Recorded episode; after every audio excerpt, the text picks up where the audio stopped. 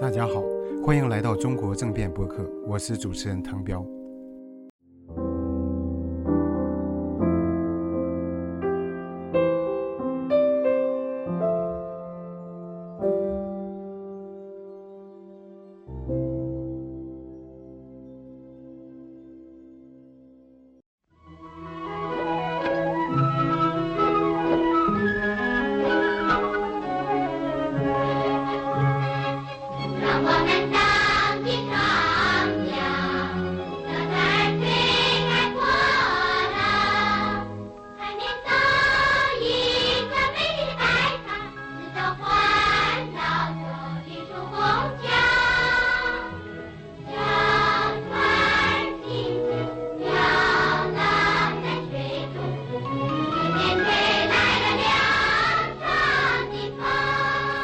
小时候的东西也反映了中国的这种社会制度的变迁。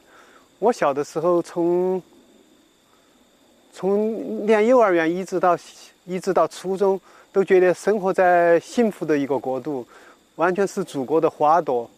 完全是处在一种非常兴奋甚至很亢奋的这种状状况之中。到了一九六三年以后，情况才发生变化。那时候学生的受到学校的待遇，以前受到待遇是挺好，因为学习成绩也好，表现也好，很受老师的宠爱，还当班干部。但是从六六十六十年代初，上世纪六十年代初开始就实行阶级路线，学学生的这个表现一一或者是成绩一般就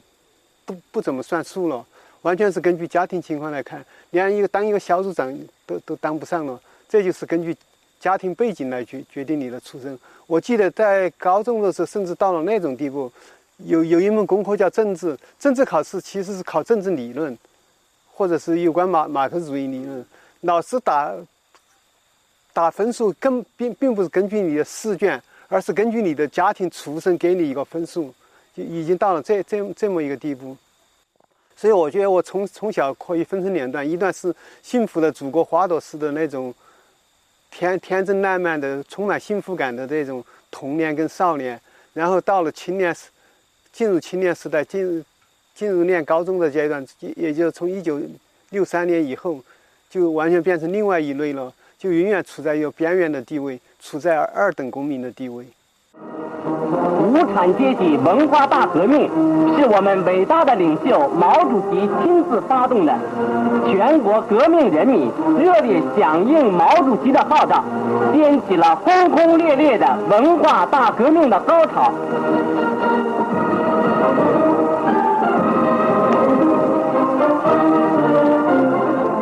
在文化革命初期也是没有资格参加文化革命的，所以这这对我也是一个好事，没有机会做很多坏事情。所以什么抄家打人这些都跟跟我无关。到当然，如果是不是这种情况的话，我会不会做很多坏事？我我我对我自己道德上没没有保证的，也许会随大流，也也许会做很多坏事，但实际上没做就是我我觉得也是一个万幸，因为家庭出身不好，因为没有资格。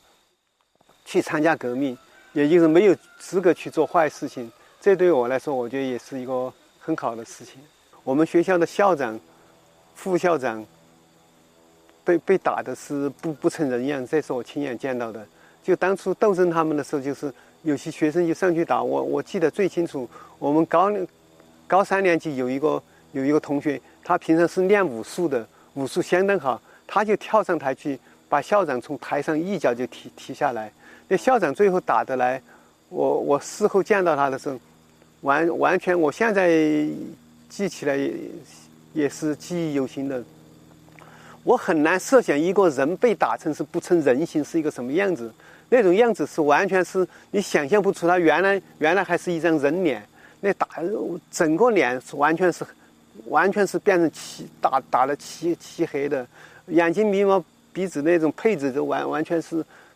跟完完全不一样，我觉得看看了以后那种非常令人心心酸的。虽然当初觉悟不是那么高，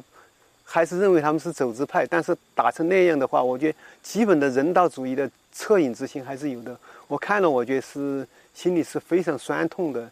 后来文化革命后期，我到西昌去串联，也看到过，就亲自看到武斗中间打死的人，对方的一个叫做对方一个侦察兵吧，跑到另外一派那里去侦察他们的军情，最后被发现了。他逃跑的过程中间，一枪正中后脑后脑后脑勺，后脑勺里面子弹钻钻进去，前脑勺里面子弹就是一个大窟窿，就冒冒出来，就趴匍匐在地上，看起来是非常恐怖跟非常可怕的。我看到那一幕，我觉得心里也不不寒而栗。那时候就就促使自己萌生了一种想法，叫退出文化革命。我说这些东西太太可怕了。In the last decade of his rule, he had launched the Cultural Revolution and brought China to disaster. Mao's most fanatic supporters, millions of teenage Red Guards, followed his orders to attack their teachers, intellectuals, Communist Party officials, even their own families.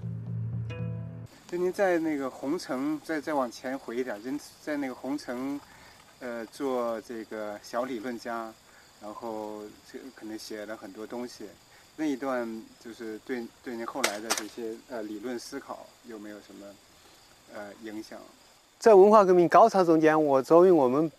那一派的写理论文章的人，写了很多文章，而且这种文章在当地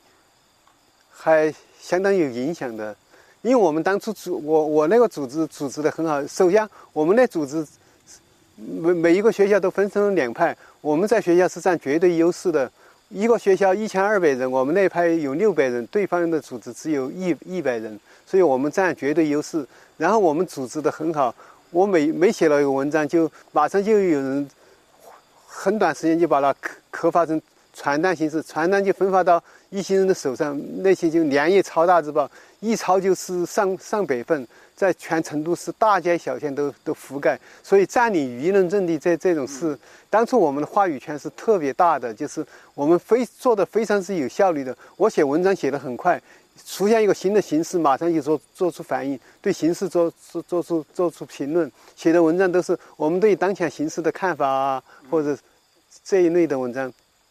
然后迅速的分发到各个战斗队，各个战斗队马上刻刻出来，然后分发到一些人手上，尤其是马上抄抄成大字报，就是然后覆盖成都市的大大街小巷。所以做这种事情，当初是做的非非常得意，好像整个成都市的舆论都是被我们这一派占领了。当然，像我这样的人不不止我一个了，我只是一个中学生，大学生起的作用那还要还要大大得多。但是总之来说，我们这一派在舆论上是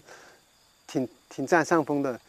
但是我现在的评论，那些大字报是狗屁不如的，一钱不值的。那完全是根据派性出发，把对方说成是多么有居心、多么险恶、多么替走走资本主义道路、当权派卖命的人，多么是替反动路线卖命的人，说的都是是对对方是欲加之罪、何患无无辞的东西。那套完全是文化革命中间新华体的东西，姚文元的东西，就是给对方扣帽子、打棍子。当初是非常得意的，觉得自己舆论上占了上风，完全完完全话语权在我们手上。这种得意的东西，我现在觉得是一钱不值的，而且我觉得是很羞愧的。那种东西，我觉得从内容到形式，我都给予百分之百的否定。虽然当初觉得好像是一个挺了不起的理论家，现在看起来，我觉得是我是全全全全然否定的。世界是你们的，也是我们的，但是归根结底是你们的。你们青年人朝气蓬勃，正在兴旺时期，好像早晨八九点钟的太阳，希望寄托在你们身上。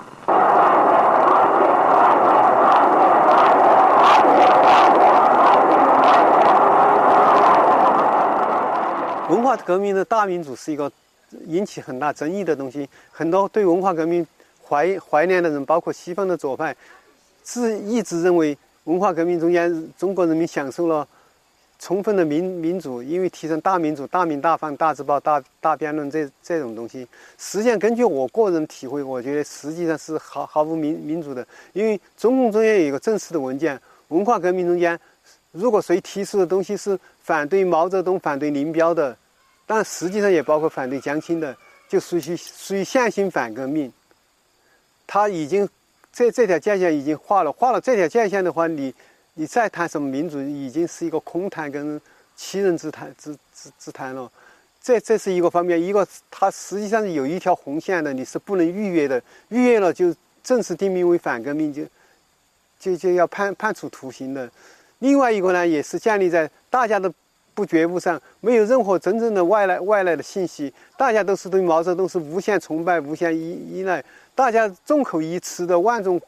欢呼毛泽东、毛毛主席万岁万岁万万岁。在这种情况下，让你说话，你说出来的话，也就是毛毛泽东怎么好的问题。你说毛泽东一一一一百分好，另外一个说毛泽东不是，毛泽东有一百二十二十分好，大家比的是这么一个东西的话，我觉得实际上是实际上是毫毫无意义的。当然，只有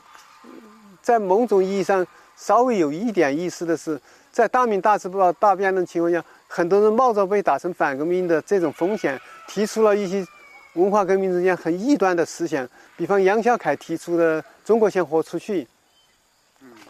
这类东西也是利用了当初这种大鸣大放、大字报、大辩论形式，那种只能叫做利用了咱当初的形式做的事情，这跟大鸣大放、大字报、大辩论本身具有进步意义是没有任何关系的。玉诺科的出生论这种思想是在一九六六年年底或者是一九六七年年初。这里就是就不得不提到胡平这个人，之所以所以很高明的东西，他是把玉诺科的思想在成都市跟四川省进行传播的第一个人，而且他当初凭一个中学生的力量，居然就办了一份报纸，前印的报纸，就是转载娱乐科的出生论跟这些思想，他自己加评论加加暗语，他不但做这件事，而且他他从从事传播娱乐科的思想以外。他还在组在社会上组织大量的红卫兵，包括我这样的人，希望我们不要去搞那些捍卫毛主席革命路线啊，去从事两个司令部的斗争啊，去打倒刘少奇，而要要关注真正的问题，比如真正的问题，学统论就是一个真正的问题。他就组他就自己进行这种串串联式的这这种联系，召集这些我在成都市比较有影响的一些。这青年学生在一起，跟他一一起干干这种事情，我觉得我认识胡平就是这么认认识的。我觉得现现在想起来是挺有意思的，他的那种眼光跟魄力，我觉得确实是非非常了不起的。他他宣宣宣传这这这这种东西，当初玉洛克的思想对我影影影影响很大。当初学童论提出来以后，我觉得当提出学童论，学童论传到从北京传到。北京的高干子弟提出了那种对联，叫做“老子英雄而好汉，老子反动而混蛋”。这种东西大概是一九六六年的八月份吧。那他们叫做“红八月”，实际上是恐怖的“红八月”。他们提出这种东西，传到成都以后，在这之前，我们还可以参加革命活动、文化革命，去教革教教。教群众唱革命歌曲啊，这些反正做的事情，现在看起来很无聊，但在当时看起来是挺震惊的、挺光荣的革革命事情。后来我们就什么事情都不能做了，因为我们出身不好，我们只能在关在教室里，天天学毛毛毛主席语录，批判自己的家庭，深挖自己的头脑中间的反动思想。干革命这种事情呢，只能是那种红五类的人才能做。但幸好是这样，所谓干革命，就是去抄家、去打人、去。成立劳改队去去鞭打老师、校校长这种事情，当当初我我们当初也也觉得自己比明确的划成二等公民，心里特别特别沮丧吧。每天就在家里就就在教室里学习毛主席著作，改造自己的思想，而且也很不服气。当时我觉得。对对人的心灵上的创伤很大的。文化革命初期都是有有一个现象叫做毛，那时候佩戴毛毛毛主席像章，那时候就你佩戴了毛主席像章，就相当于你你有一个革命标志佩戴在你的身上，那是一个很重要的一个革革命性的标志。血统论以后就是就说这些家庭出身不好的人是没有资格佩戴毛主席像章的人，所以群众就是明显的划成了两类人。一类人就是可以带毛主席像章，一类人不不能带毛主席像章。这种事情，我觉得那种赤裸裸的那种血统论的这种歧视，跟种族歧视，我觉得是实际上是同样一个内内容的。嗯当初觉得这些东西，我觉得不论从经验上、跟直觉上，还有从理论上来说，我觉得都是不对的。但是当初的那种革命形势，那种血统论那种东西如日中天的那种兴兴盛的很厉害，你不敢反对，也也也没想到要要去反对。后来看了玉诺克的东西，玉诺克的思想，我觉得那种那种深刻性，那种理论上的说说服力跟打动人的东西很多的。他的整个东西跟我们熟悉的新华体那种毛体的那种骂骂反动派的东西是完全不一样的。他引证的都都是古希腊罗马的这些哲哲哲学家的话，在文化革命完全是另外一种风格跟另外一种声音，雄辩的证明了家庭出身实际上对人的决定一个人革不革命是完全没有影响的。决定性的东西是自己的社会性的表现。哎呀，那种说理之透彻之之痛快，我看了这种东西，我觉得。所以，胡平当初在四川传播运诺克的思想，自己特别拥护，特别积极，就就就到了这这种东西。可惜到了后面，玉诺克东西在北京也受到镇压，在四川形势发展很快，很快就变成是两派的这种武斗，这种东西，这种玉诺克思想也没有宣传的东西也被被中断了。但是他留给人的印象是是很深的，尤其是对于家庭出身不是红五类的人。是出身不好或者不太好的人，一下就有个信念，我们也是人。这种娱乐课，我就首先提出他他在他的文章里面那么早时间，首先就提出人权这种思想，我觉得是非常了不起的。Zhou Enlai died on January 8, 1976. 一九七七七六年对于中国来说是非常特殊的一年，具有特别重大的意义。四川虽然离北京是非常遥远的，但是实际上这种政治上的大变动，这种政治上的震动，四川也能清晰的感觉到。比方在北京就发生清明节这这种纪念周恩来的行行动，在在四川在成都也是非常厉害的。成都人可能也也有这种特点吧，那种爱憎。爱憎宣明，而且好打抱不平，觉得周恩来受了委屈就闹闹得挺厉害的。我觉得可能仅次于北京或者是南京少数几个地方。比方有一个工厂，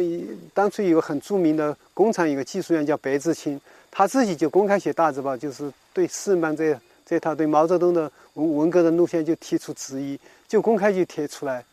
后来抓他，他就他就逃跑。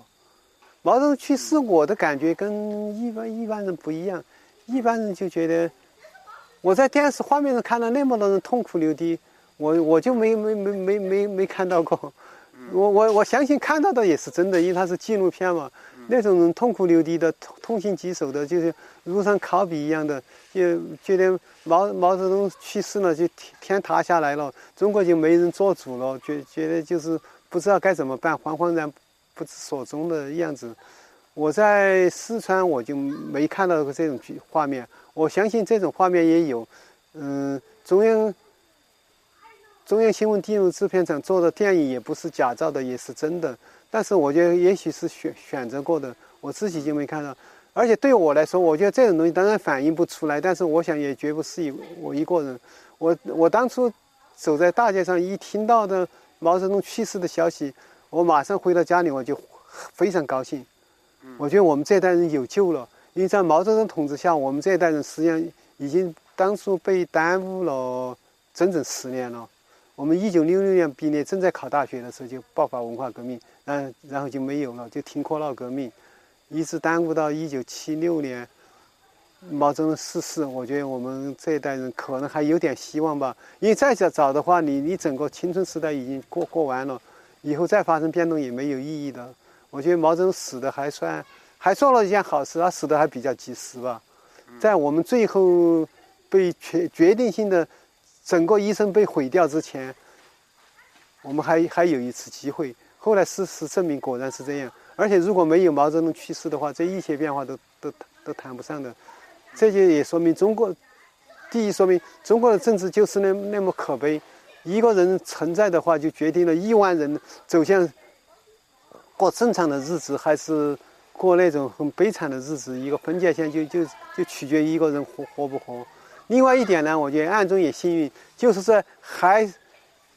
在命运给我们关上最后一道门之前，毛泽东终于死掉了。我当初我非常清清醒，我就是很高兴。我觉得这我们毛泽东死了以后，我们这代人还有点救，还有点希望。当然也不能说这种希望还是要靠自己争取。但是以前是完全是绝望的，完全无从争取。你不论怎怎么做，你不能做什么事情都都不可能争取。所以可以说是幸好毛泽东在一九七六年死掉了。十月六日，中央政治局执行党和人民的意志，采取断然措施，对江青、张春桥、姚文元、王洪文实行隔离审查，粉碎了江青反革命集团。之后，中央经过周密部署，又顺利解决了四人帮在上海的余党。当初抓了四人帮以后，虽然中央在进行斗争，后来变化但是后来局势明朗以后，中国真是出现了。就我就我现在的政治立场跟这种价值立场来说，中国是挺有希望的，因为毛泽东把中国搞成那那种局面，天怒人怨，实在是混不下去了。中国已经是濒临破产破产的边缘。各个方面的出现问题都很大，而且抓了四人帮以后，对文化革命的揭露，对毛泽东的罪恶、罪恶跟罪过的揭露，也还是还是有有不有不少的东西。中国要真正的改弦更张，另走一条新路的这种可能性是是是是存在的。那时候大家充满希望，这是有道理的。虽然后来证明那种变化实际上并不是最根本跟最最彻底的。但是当初的希望确实是，当初对四人帮的揭露，我觉得是非常厉害的。比方，举个例子，郭洛基写的写的写的文章叫做《谁之罪》，把这种罪恶就不光是四人帮在辽宁省的一些代代言人，他指的是毛远新对对个个别优优秀人物的迫害，他实际上是追问到政治制度这个层面上来了。我觉得那种这种曲线虽然。这种曲线后来被压制住了，但是当初从当初来看，我觉得是中国挺有希望的。中国要选择另外一条新路，就在从政治文明上来说，要选择一个跟人类大多数人那种政治文明相一致的那种路。这种希望是挺大的，因为文化革命把这种制度的弊病、这种制度的罪恶揭露的还是比较充分的。我觉得就是这个制度暴露的非常之。暴露的非常之充分，人们往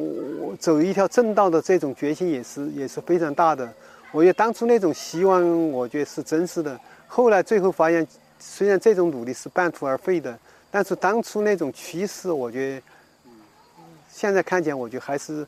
当初我我自己也很兴奋，也抱了很大的希望，对中国前途完全抱着一种正面的希望跟看法。我觉得当初那种看法也是有，还是还是有有根据跟有道理的。也关键是罪恶太大了，我觉得，你看叶剑英的说法，文化革命十几亿人家庭都卷入进去，都卷入冤冤假错案去里面去，成百万的人被被迫害致死，这种揭露我觉得还是很厉害的。而且呢，叶剑英的说法实际上是一种民族主义的这种这种提法，我我觉得是是是提倡的是是。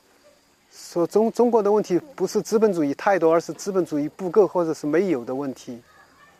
中国中国没有民主的问题，这些我觉得，当当初我觉得从上到下都有一种充满希望，这这种气氛。我觉得后来只不过后来又又又回归老路，又又又变又变过去了，这是另外一回事。当初的确实是充满希望的时代。一九七七年七月的中共十届三中全会，恢复了邓小平第三次被打倒前的所有职务。有意无意之间，七十三岁的邓小平把自己的公开亮相选择在一个轻松的时刻。历史记录了这个人民期待已久的时刻，也记录了人民对未来的热切期盼。中国相比的是第十九层地狱。如果从十十九层地狱变到十十八层地狱，甚至十七层地狱里面，大家就觉得特别好了，就就是就完全是采取一种歌颂的态度了。他就不知道有人本来应该最最本真的生活到底应该是怎么样。我觉得现在对八十年代的歌颂也也就出于这种意思。